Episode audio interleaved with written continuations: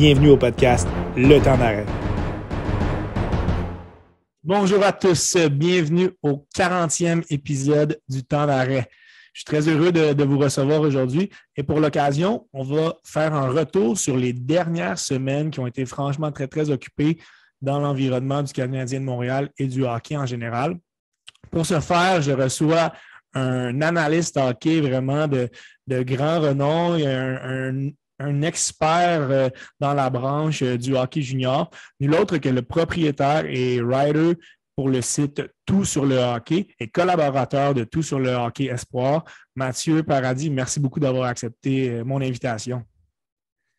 Ah, ça me fait plaisir. Puis, euh, comme je disais avant qu'on commence euh, d'enregistrer, quand c'est le temps de parler hockey, je suis toujours partant. Là, mais je vais tout de suite mettre un bémol, par exemple. Moi, je ne me considère pas comme un expert, mais, mais je suis content. J'apprécie le, compliment pareil. Ben, venant de l'externe, je pense que c'est une distinction qui est, qui est importante à faire. Je pense que oui, tu n'es pas un gars qui va, vraiment euh, être un scout en tant que tel, mais ton analyse, et vous l'avez démontré vraiment en marge du repêchage, ton analyse, ta connaissance des joueurs est vraiment hors pair. Donc, pour, si on veut, pour monsieur, madame, tout le monde, tu pourrais être vu comme un, un spécialiste du, du repêchage. Et et venons-en aussi à, votre travail colossal que vous avez fait. Pour ceux qui ne sont pas au courant, tout sur le hockey, une branche espoir avec plusieurs collaborateurs qui sont quand même très, très euh, présents sur la scène du hockey junior. Vous avez fait un, travail vraiment colossal en marge du repêchage avec votre guide tout sur le hockey. Pour ceux qui n'ont pas eu la chance d'aller le voir, même si le repêchage est terminé, ça vaut la peine d'aller voir le, profil de, plusieurs, euh, plusieurs espoirs. Parle-moi un petit peu des dernières semaines que vous avez vécues avant le repêchage avec justement la, publication de votre, ouvrage, parce que c'est vraiment ça. Ben, ça a été, euh, je ne cacherai pas que ça a été beaucoup de stress, beaucoup de, beaucoup de travail. Euh, nous, on, regarde les espoirs pour le repêchage à partir d'août à peu près au, premier tournoi qui est le Linka Gretzky Cup. Donc, euh, les, les, travaux qu'on fait pendant toute l'année, on sort du contenu, on sort des profils, on sort des rapports d'observation. Donc, dans les dernières semaines avant le repêchage, c'était vraiment comme les examens finaux à l'école. C'était vraiment ça. C'était le dernier sprint, autant au niveau des visionnements des joueurs que de produire nos listes finales, nos profils finaux aussi. Euh, donc, ça a été beaucoup de travail, beaucoup de temps investi là-dedans, mais on est vraiment, vraiment content puis on apprécie beaucoup la réponse de nos lecteurs, des gens qui nous ont suivis toute l'année. Euh, je pense qu'on y a mis nos tripes là-dedans, puis les gens l'ont senti. Puis ça a ouvert des opportunités euh, avant le repêchage. Au final, on, a, eu quelques passages à la radio. Euh, on a eu Pascal qui est allé au repêchage au 91-9 à l'analyse des espoirs avec Yvon Penneau. Donc, on a eu des belles opportunités. On est content que le travail ait payé. Puis ça nous motive encore plus pour la saison qui, s'en vient, en fait, parce qu'on va commencer éventuellement les observations pour le draft 2023 pour ne pas rentrer en détail justement sur ce repêchage de 2023, ça va être une année franchement excitante à suivre parce que les, espoirs de qualité sont très, très nombreux. Donc aussi, chapeau euh, pour votre reconnaissance que vous avez eue. Vous étiez souvent mentionné euh, sur, sur Twitter, entre autres. On a parlé Pascal qui est allé au 91-9. Donc, félicitations à toute l'équipe venant d'un gars qui suit beaucoup votre travail. Vous faites vraiment, vraiment du, contenu de qualité. Alors, c'est très apprécié. ce qu'on va faire aujourd'hui, on va, on va se lancer, comme mentionné en début d'émission, sur les activités qui ont entouré les, les dernières semaines du Canadien. On va y aller dans un ordre un petit peu plus chronologique. On va passer beaucoup de temps sur le repêchage. La première action qui a été faite euh, en date du 16 juin, ben, ça a été l'échange de, de Shea Weber aux Golden Knights de, Vegas en, échange de Evgeny Dadonov. De ton côté, est-ce que ce fut une surprise de voir Weber changer? On en avait beaucoup entendu parler. C'est peut-être euh, le, retour et la destination qui a un petit peu surpris. Mais en bout de ligne, je pense que c'est une bonne chose pour l'équipe. Hein au début, j'ai été vraiment euh, assommé de. Parce qu'il y avait beaucoup de rumeurs comme quoi que le CH allait tirer profit de l'échange de, Weber. Puis, à, première vue, je, cherchais cet avantage-là dans la transaction. Euh, donc, ma première réaction, ça a été un peu de l'incertitude, un peu de l'incompréhension par rapport au move. On savait que Weber allait quitter incessamment. C'était écrit dans le ciel. Mais là, pour amener Dadonov, qui a un contrat quand même assez important, je trouvais que l'avantage était moindre.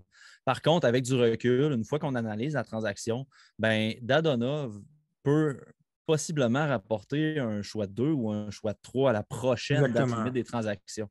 Donc, euh, à mon sens, si Kent Hughes a complété cette transaction-là dans, cette optique-là, puis je n'ai pas de misère à croire que c'est dans cette optique-là, euh, ben à ce moment-là, ça veut dire que c'était la meilleure offre qu'il y avait sur la table pour qu'il l'accepte. Clairement, dans une optique où le, le CH pour être dans une position pour manquer les séries. Mais Dadonov, si jamais il a une, saison intéressante, devient une option de quand même de qualité pour une équipe qui cherche à, grossir un petit peu un troisième trio. Donc, euh, effectivement, à court terme, ça peut sembler euh, étonnant comme, euh, comme retour, mais je pense qu'à moyen terme, si, les, si, les, dominos se placent bien, on devrait avoir quelque chose de quand même intéressant en bout de ligne dans la transaction. Euh, de chez Weber. Ça va nous mener ensuite au fameux repêchage. On le sait, hein, c'était à Montréal. Il y avait énormément d'engouement, beaucoup, beaucoup de, spéculations de, quant, à la sélection du Canadien.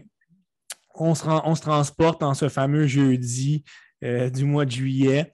Il y avait beaucoup d'effervescence autour du Centre Bell. On a vu les entrées de Shane Wright. Je pense que les partisans, la majorité euh, espérait peut-être une sélection de Shane Wright. Chez euh, Ira Slavskowski a même été hué par certains euh, qui ont un petit peu mis leurs attentions peut-être à la mauvaise place.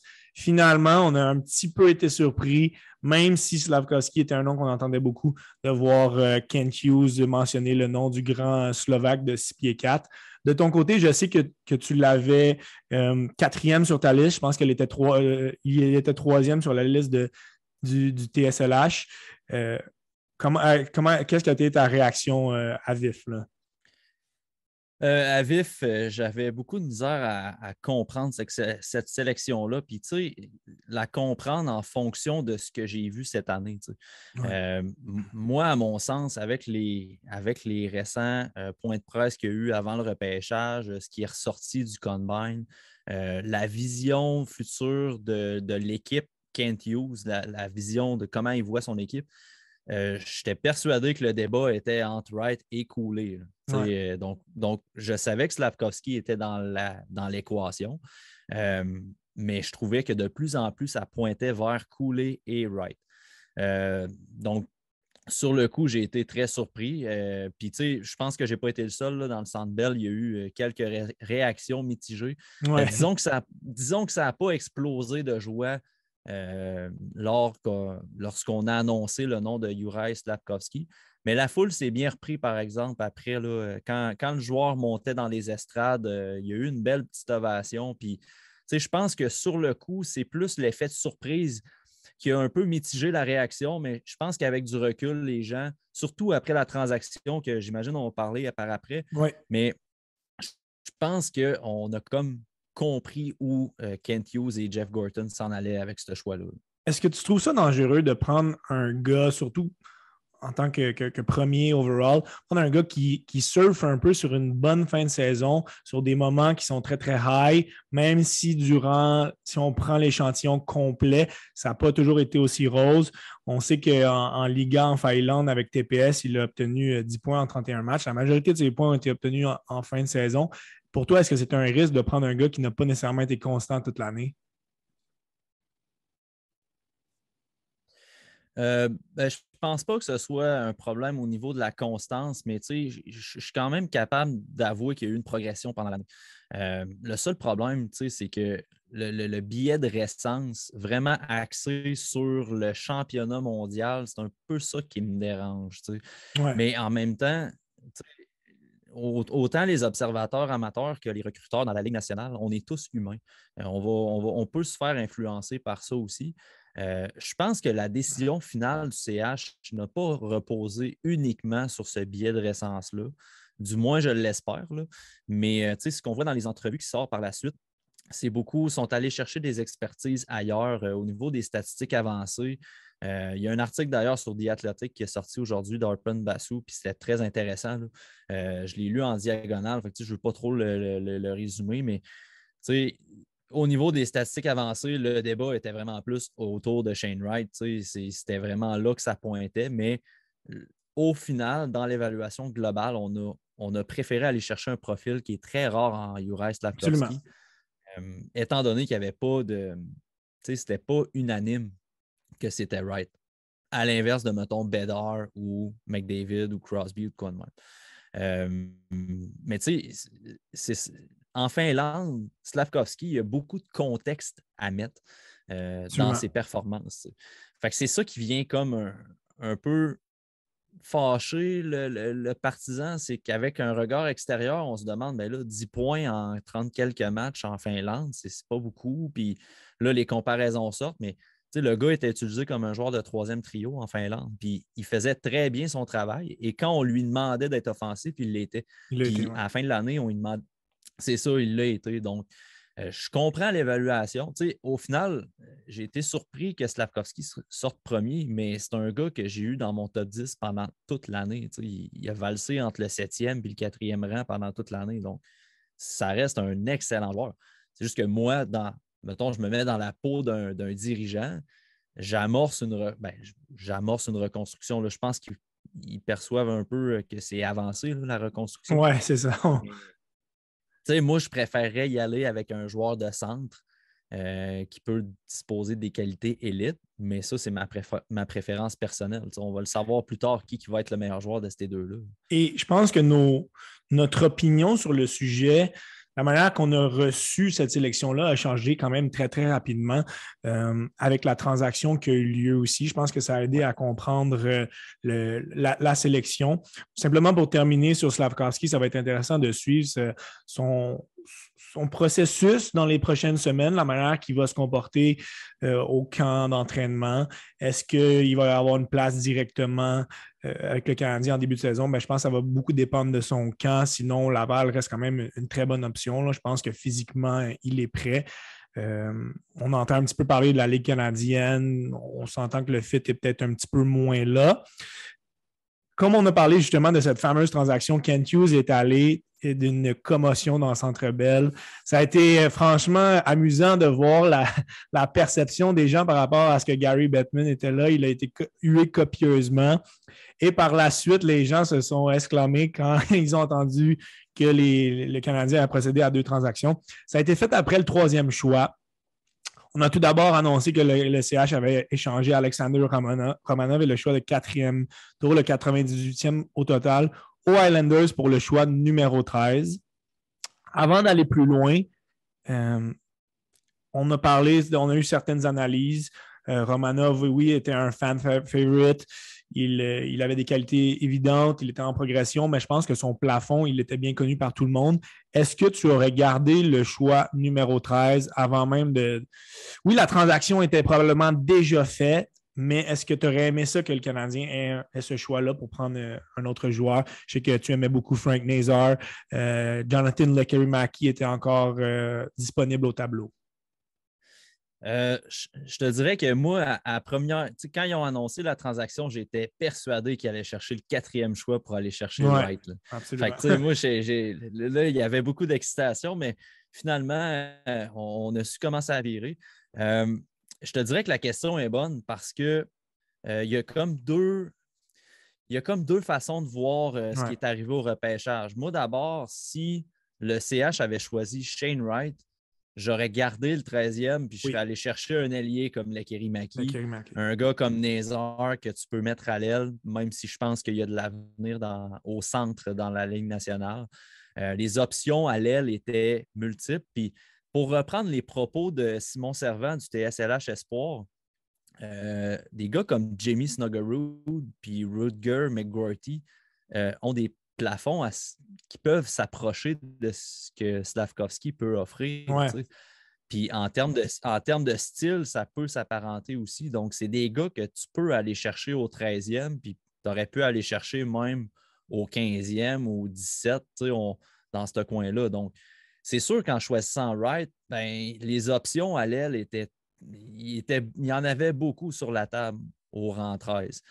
Maintenant, dans l'optique où ce qu'on a repêché Snavkovski, ben, et que, la transaction était déjà faite, sûrement. Et que la transaction était faite, ben, je comprends aussi qu'on l'ait échanger contre Kirby Doc, un gars qui va assurément pouvoir devenir, qui peut devenir ton deuxième centre dans, dans ton équipe. Puis moi, la perception que j'ai de l'enlignement qu'on a pris chez, chez le CH, euh, c'est qu'on veut tourner le coin rapidement. Un gars comme Slavkovski, moi, outre Wright, c'est pas mal Slavkovski que je voyais comme étant le premier à accéder à la Ligue nationale. Donc, physiquement, il est mature. Il est prêt, euh, il est prêt, puis il a le talent aussi pour euh, être capable de jouer en Ligue nationale. Est-ce qu'il est prêt à jouer en Ligue nationale? Ça, c'est une autre affaire. Parce qu'être capable et être prêt, c'est différent. être capable, il y, a, le gabarit, il y a le talent pour le faire. Est-ce qu'il est prêt à endurer une saison de 82 matchs puis d'être constant dans le rôle qu'on va lui donner? Ça, ça va être à voir. Ça, je ne suis pas tout à fait convaincu, par contre. C'est un bon point que tu amènes aussi, puis on, en parlera dans les, sélections un petit peu plus tardives, tardives au repêchage. On dirait que le Canadien veut se sauver un deux, trois ans peut-être de, développement. Peut-être qu'on n'a pas tout à fait confiance à l'équipe qu'on a en place. Je ne sais pas, la nouvelle administration, ça semble clair. On veut y aller d'un rebuild un petit peu plus rapide. Et ils l'ont prouvé hein, en allant chercher le, gros joueur de centre Kuridak au lieu de faire la sélection, en échangeant le, numéro, le choix numéro 13 et le 66 aux Hawks. On a vu que les, les Hawks étaient un petit peu dans, une drôle de chaise là, après la sélection de Brinkat. Eux, on, y va aussi d'une reconstruction qui n'est pas nécessairement faite de manière très, très structurée. Mais reste qu'on est allé chercher un centre de 6 pieds 4 de 21 ans qui n'a vraiment pas touché à son potentiel. Mais certains se disent, en regardant son profil, que c'est un gars qui est peut-être sorti euh, très tôt. Je sais que que ton collègue Simon Servant le, voyait troisième aussi dans, cette année-là.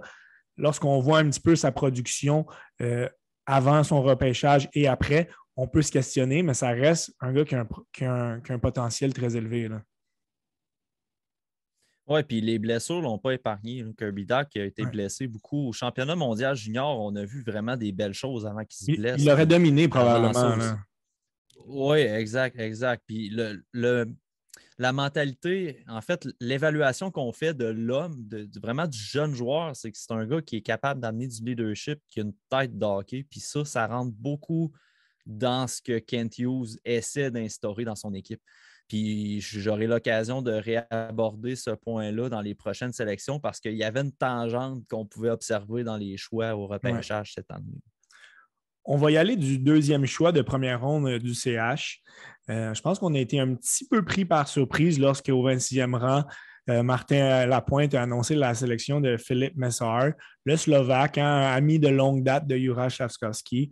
Il a un profil très différent de, son bon ami, hein, à Saint-Pied-10, 175 livres. Il jouait en Slovaquie avec des hommes aussi. On ne se lancera pas dans l'exercice de qui on aurait pu être sélectionné. Pour ça, je vous suggère euh, l'épisode sur euh, du, TSLH euh, Espace sur Spotify ou autre plateforme. Hein. Vous vous lancez un petit peu dans le jeu des, du directeur général de qui vous auriez été pris. Donc, plusieurs bons choix étaient encore disponibles, mais j'aimerais que tu me parles du joueur que, toi, tu avais un petit peu plus loin sur ta liste, 44e. Mais ça reste que c'est un, joueur qui, a beaucoup de potentiel. Parle-moi un petit peu de, de Philippe Messard. Ben, c'est un, choix surprenant, un choix que je qualifierais comme une tentative de coup de circuit. Euh, parce que Philippe Méchard a quand même un plafond offensif intéressant. C'est un gars qui, peut être responsable aussi sur la patinoire. Puis en série, euh, en Slovaquie, on l'a vraiment bien vu. C'était le genre de joueur qui mettait de la pression en fond de zone, puis rapidement, il allait donner un coup de main à ses défenseurs sur le, sur le jeu de transition. Donc, c'est un gars qui a une très belle intelligence hockey.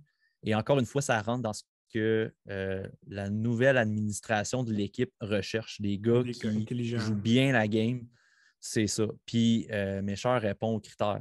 Euh, maintenant, c'est sûr que ce n'est pas un joueur que je vois nécessairement développer beaucoup pour l'instant.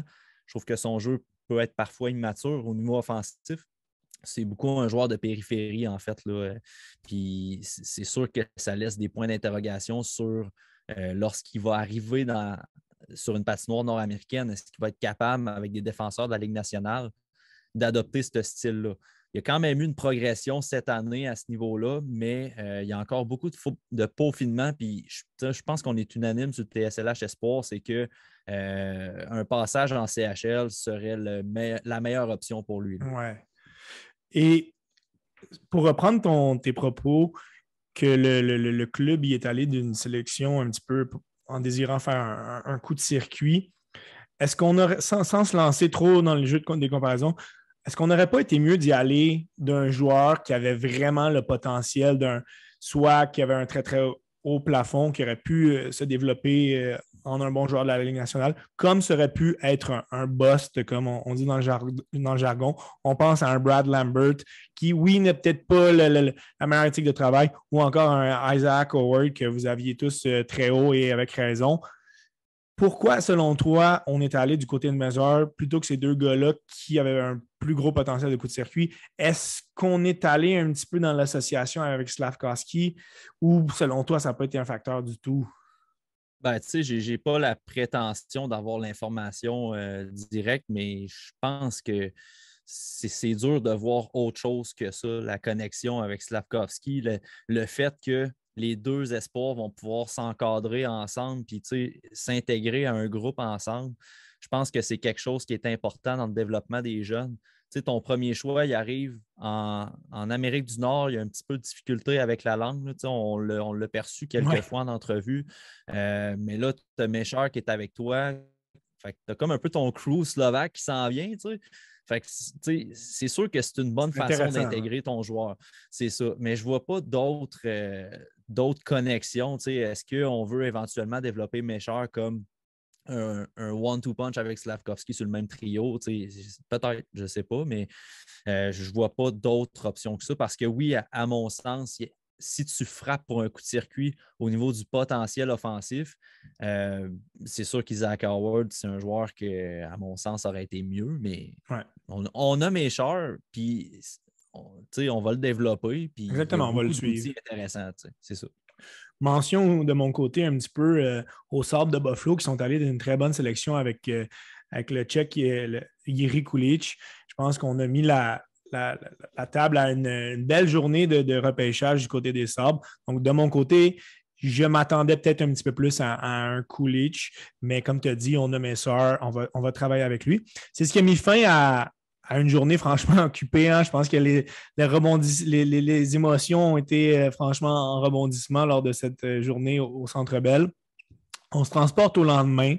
Le CH avait le premier choix de la deuxième ronde. Et on est allé avec un, joueur qui avait un profil un petit peu similaire à Shane Wright, évidemment avec un plafond euh, moins élevé, avec Owen Beck de, Mississauga en OHL, 6 pieds, 190 livres, 51 points en 68 matchs.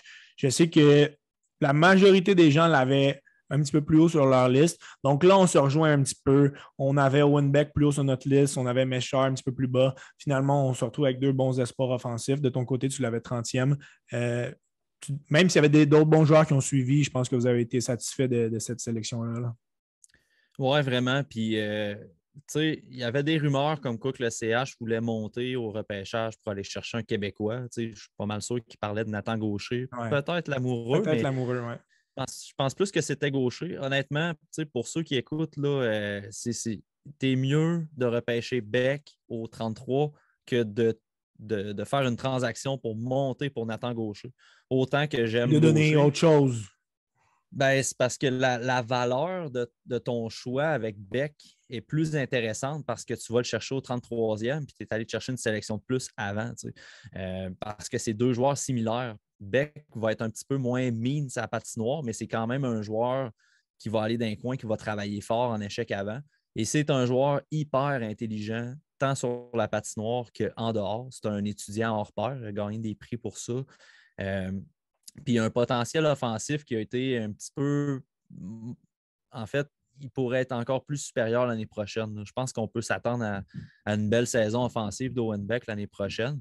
Euh, donc, non, je suis très satisfait de cette euh, sélection-là. Puis, encore une fois, je me répète, mais ça va dans le moule de ce qu'on veut instaurer chez le Canadien. Des joueurs intelligents qui savent jouer, qui ont du talent, qui ont une tête ses épaules surtout. Son approche quant à sa sélection a été euh, franchement intéressante On l'a vu un petit peu suite à sa sélection, il allait d'un questionnement sur le fait est-ce qu'il aurait préféré être le dernier joueur sélectionné en première ronde ou le premier en deuxième ronde. Finalement, il voyait sa sélection euh, comme le, premier de la deuxième journée d'un bon oeil. Donc, ça amène un, petit peu un, point de vue sur le jeune homme qui semble avoir euh, de voir, les choses de, la bonne manière et c'est franchement intéressant. On va y aller du deuxième choix de deuxième ronde et c'est là qu'on rentre un peu dans, l'euphorie. Euh, avec le 62e choix, le choix qu'on est allé chercher contre Brett Kulak, hein, c'est important de mentionner, donc une bonne transaction de Kent Hughes à la date limite des échanges on a sélectionné le jeune défenseur du programme, le carrière du programme de développement américain, Lane Hudson. Euh, j'étais franchement très, très content aussi. Je sais que vous le suivez depuis très, très longtemps. Vous étiez euphorique aussi. Euh, j'étais franchement très, très content de cette, euh, de cette sélection. Parle-moi un petit peu de la manière que tu que Oui, tu étais content sur le, sur le coup, mais parle-moi un petit peu de cette sélection. Ben, ça, a été euh, un des forts moments du repêchage, en fait. J'étais avec Pascal dans les estrades, puis quand on a entendu euh, que c'était un joueur du programme national américain, les deux, on s'est regardés en même temps, puis on attendait le nom, puis quand ils ont dit Lane Hudson, on, s'est mis à crier, puis les gens autour se demandaient pourquoi. Là. On avait l'air un peu, un peu bizarroïde, disons.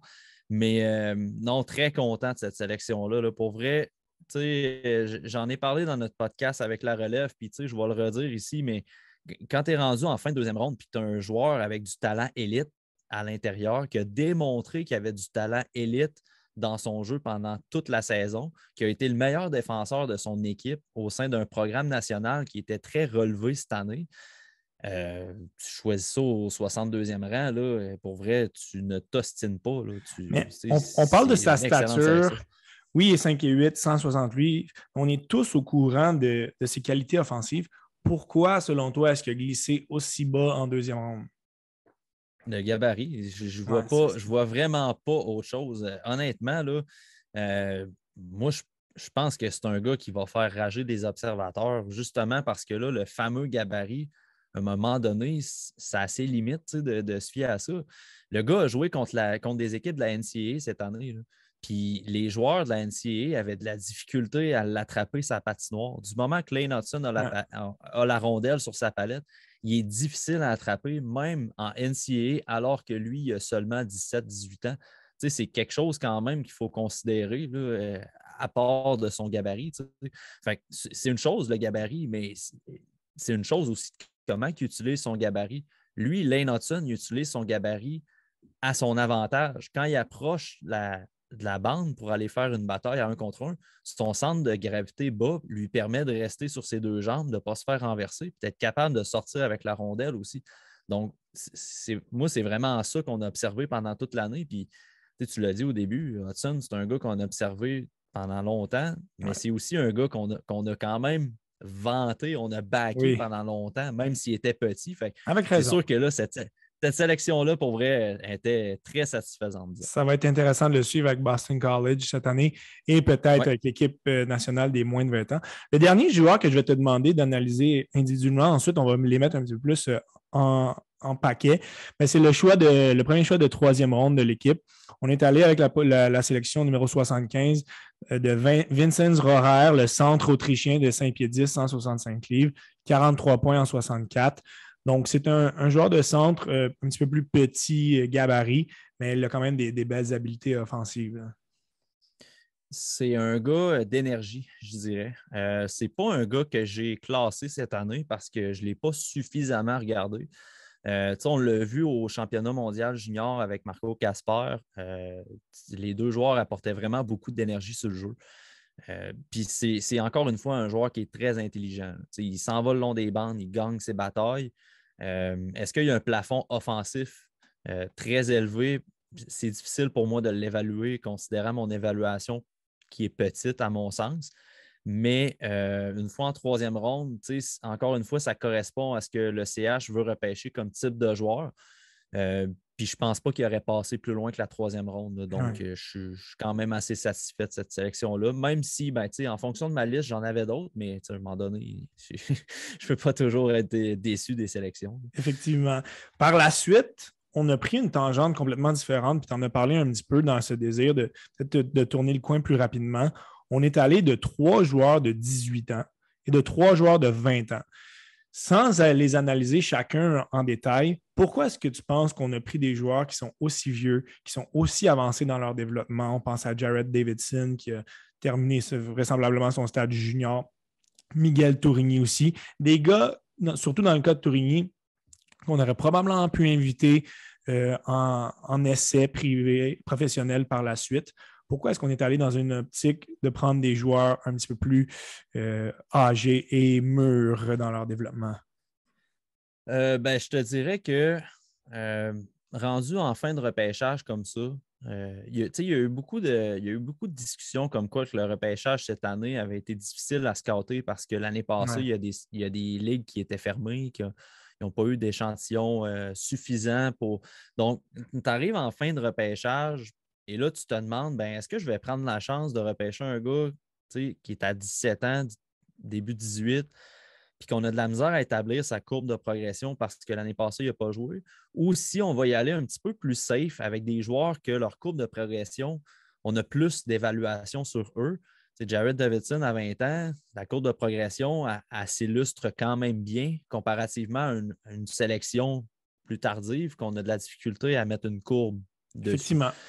Mais ça, c'est mon hypothèse vraiment. Je n'ai pas, pas d'informations ou rien là-dessus, mais ça m'a surpris que le CH repêche autant d'overagers que ça. C'est ça. Euh, un, ou deux, on, comprend, mais on est vraiment allé dans un, dans un paquet. Là.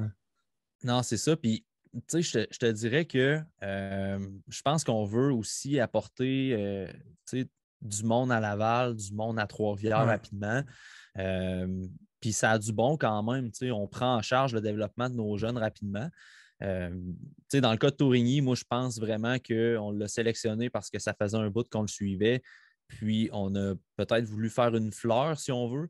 Mais rendu en septième ronde, si on repêche des gars, c'est parce qu'on croit que l'intérêt ailleurs dans la Ligue nationale est là pour une sélection. Donc, euh, une invitation n'aurait pas été possible. Donc, c'est peut-être pour ça qu'ils ont sélectionné Tourigny aussi. Ça va être intéressant de surveiller le, la, progression d'un jeune comme euh, Jordan Dumais, qui a été sélectionné quatre ans après Adam Engstrom, le, grand défenseur suédois. Donc, euh, sera-t-il euh, faire mentir le, CH quant à, sa non-sélection? Ben, ben, possiblement.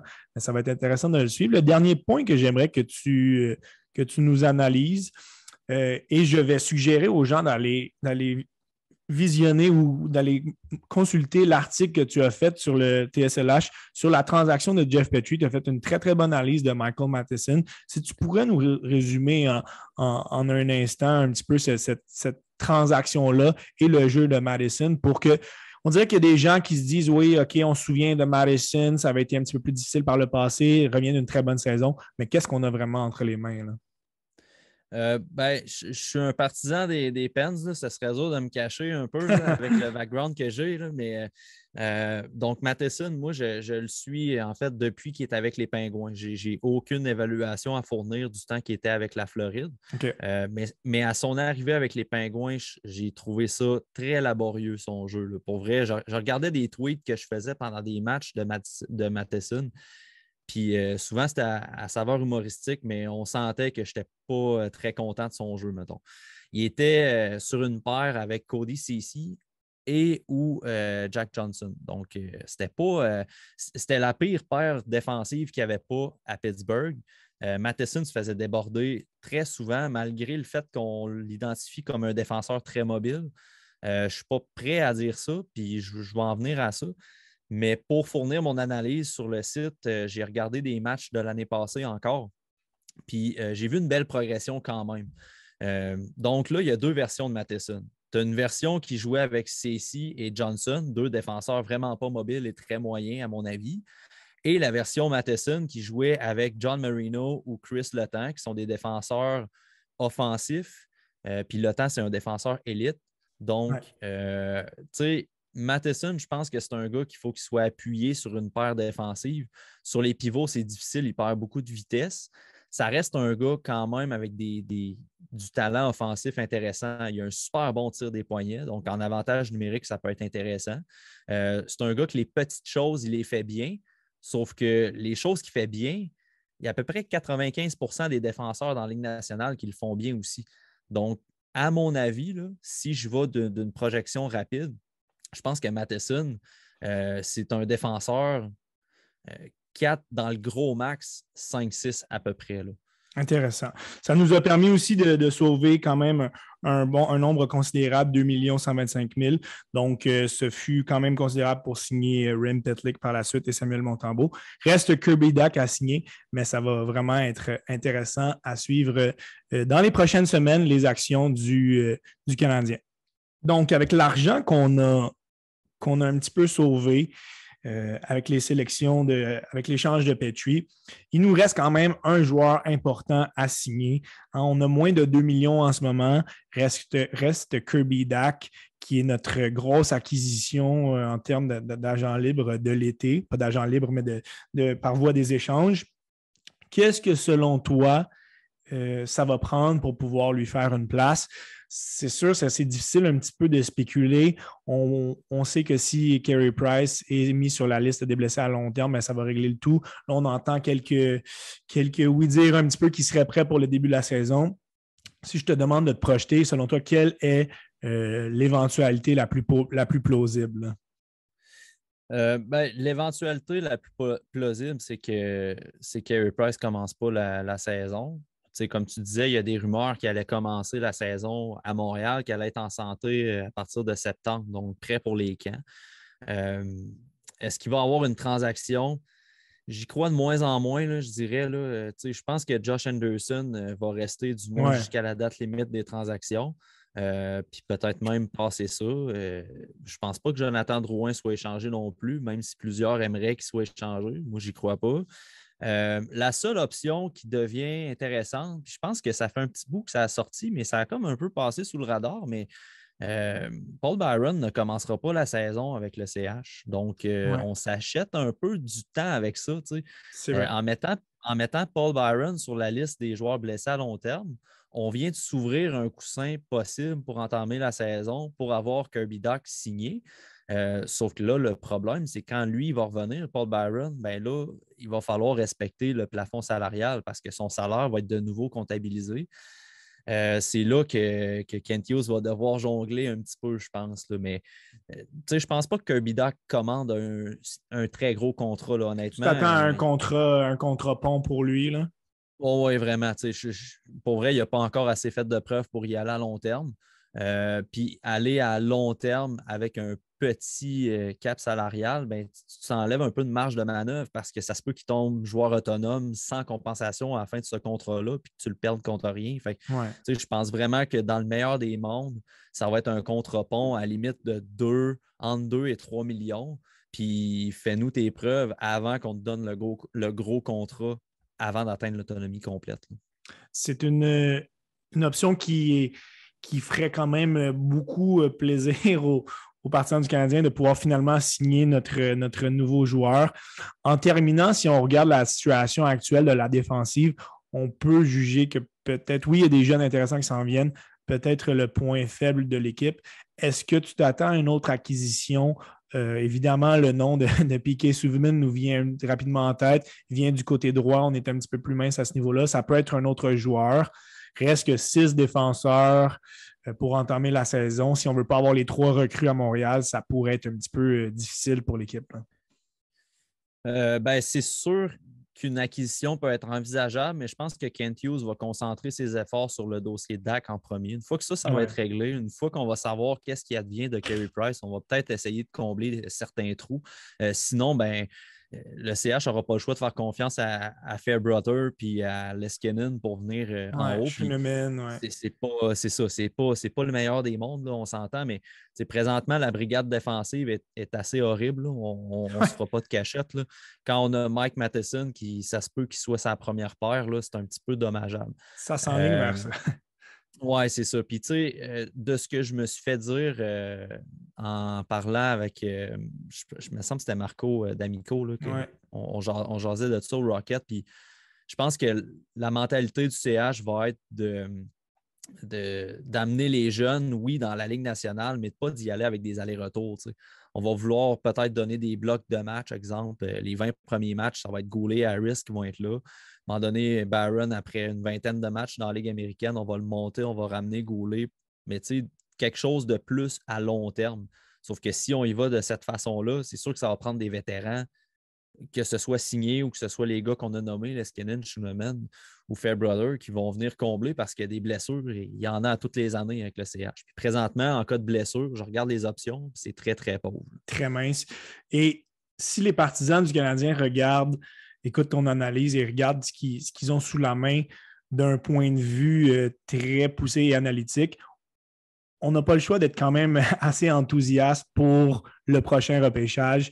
Oui, on pourrait avoir une saison qui est difficile. Dans, notre, dans, mon dernier entretien avec euh, Marco D'Amico, justement, il disait à quel point il était enthousiaste pour le repêchage de l'année prochaine. Pour terminer un petit peu, je pense que tu vas peut-être mettre un petit rayon de soleil dans, la, journée des gens en nous parlant du repêchage très rapidement de 2023, que même si on a une, une saison difficile, sans nécessairement obtenir le choix de première ronde, il y a un paquet de jeunes joueurs de qualité que ça va être intéressant de suivre, comme tu as mentionné dès, le mois d'août.